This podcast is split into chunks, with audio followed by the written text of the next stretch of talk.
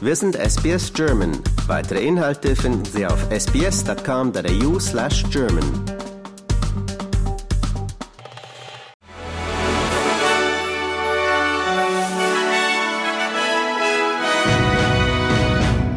Sie hören den SBS German News Flash an diesem Mittwoch, den 13. Dezember. Mein Name ist Julia Greve. Der größte ukrainische Mobilfunknetzbetreiber wurde offenbar vom bisher größten Cyberangriff des Krieges mit Russland getroffen.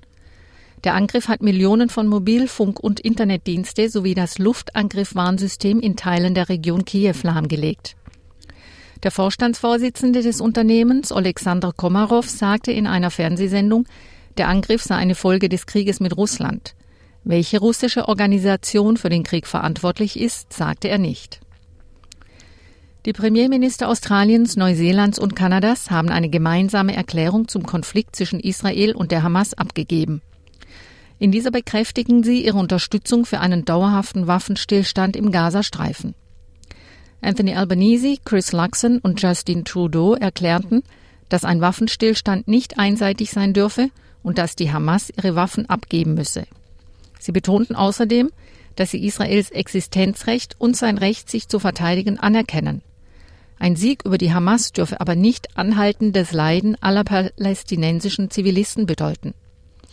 Von der Hamas fordern die Staatsoberhäupter die Freilassung aller Geiseln und dass palästinensische Zivilisten nicht als menschliche Schutzschilde benutzt werden.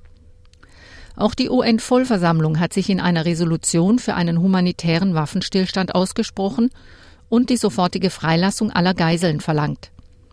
Das Papier erreichte die notwendige Mehrheit von zwei Dritteln der Stimmen. Zehn waren dagegen, 23 enthielten sich, darunter auch Deutschland.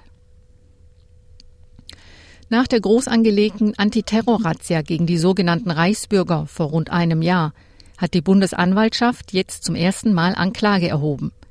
Die Karlsruher Behörde wirft den 27 Tatverdächtigen unter anderem Mitgliedschaft und Unterstützung einer terroristischen Vereinigung vor. Die Verfahren sollen vor den Oberlandesgerichten in Frankfurt am Main München und Stuttgart geführt werden. Diese müssen entscheiden, ob sie die Anklage zulassen und einen Prozess ansetzen. Die Bundeswehr hat ihren UN-Einsatz im westafrikanischen Mali beendet. Nach mehr als zehn Jahren haben jetzt nach Angaben des Einsatzführungskommandos die letzten 142 Soldaten das Land verlassen. Nach Afghanistan ist damit der zweite große Einsatz der Bundeswehr außerhalb Europas zu Ende gegangen. Der Auftrag in Mali hat zuletzt als gefährlichster Einsatz gegolten. Insgesamt wurden zwölf deutsche Soldaten verletzt und zwei Piloten getötet. Über die Jahre hatten sich nach Bundeswehrangaben insgesamt rund 20.000 deutsche Blauhelme in dem UN-Einsatz befunden. Malis Militärregierung hatte Mitte Juni den Abzug aller rund 12.000 UN-Friedenssoldaten gefordert und zuvor die Zusammenarbeit mit Russland ausgebaut.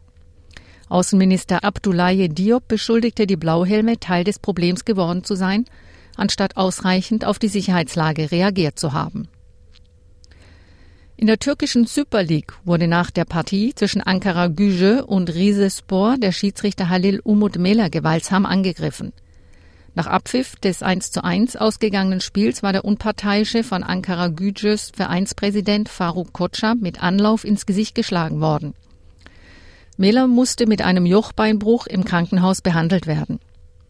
Der türkische Fußballverband TFF reagierte auf den Zwischenfall mit einer Aussetzung des Spielbetriebs in allen Ligen auf unbestimmte Zeit und kündigte härteste Strafen an. Sowohl FIFA-Präsident Gianni Infantino als auch der türkische Staatschef Recep Tayyip Erdogan verurteilten den Angriff.